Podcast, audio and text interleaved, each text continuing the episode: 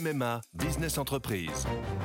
Sandrine, qui dirige une entreprise de conseil, a pris une décision. Oui, cette année, c'est décidé pour ma vie pro et ma vie perso, c'est MMA. Pardon, mais ce ne sont pas les mêmes besoins. Pas les mêmes besoins, mais le même agent MMA qui me connaît bien. Disponible et à 5 minutes de chez moi, je sais que je peux compter sur lui.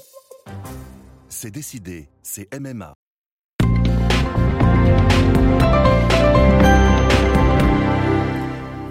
Bonsoir, voici l'éditorial du 14 mai 2020 par Vincent Trémollet de Villers intitulé La liberté contre l'algorithme.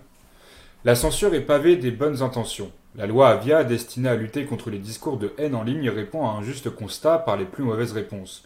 Le constat Nos réseaux, peut-on encore les qualifier de sociaux, n'obéissent à aucune des règles civiles, fiscales, pénales qui régissent nos sociétés. L'influence, la menace, le harcèlement, le lynchage, si des chaînes sans frein, ce sont des zones de non-droit. Ces plateformes qui vivent de l'information sont dégagées de toutes les responsabilités que la loi impose aux journaux, radios et télévisions. La réponse Plutôt que d'appliquer nos lois à ces médias masqués, la majorité a décidé de faire basculer notre droit dans la machinerie des GAFA. Google, Facebook, Twitter doivent par exemple faire le ménage chez eux avant même que le juge ne se prononce. Pour éviter l'amende, c'est écrit, leur censure sera préventive. Deuxième faute, le motif. La loi prétend empêcher les discours de haine. Personne n'aime la haine, mais tout le monde peut y céder.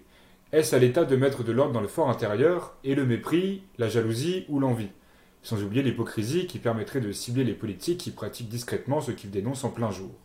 Tout cela serait risible si la liberté, une fois encore, n'était mise en péril. Le législateur s'arroge désormais le droit de pénétrer dans les consciences, s'alarmait il y a un an François Sureau. Le plus inquiétant est que, de la loi anti-fake news en site gouvernemental de certification de l'information, ce pouvoir ébranle les piliers de notre démocratie en toute bonne conscience, avec le sourire rassurant d'un emoji.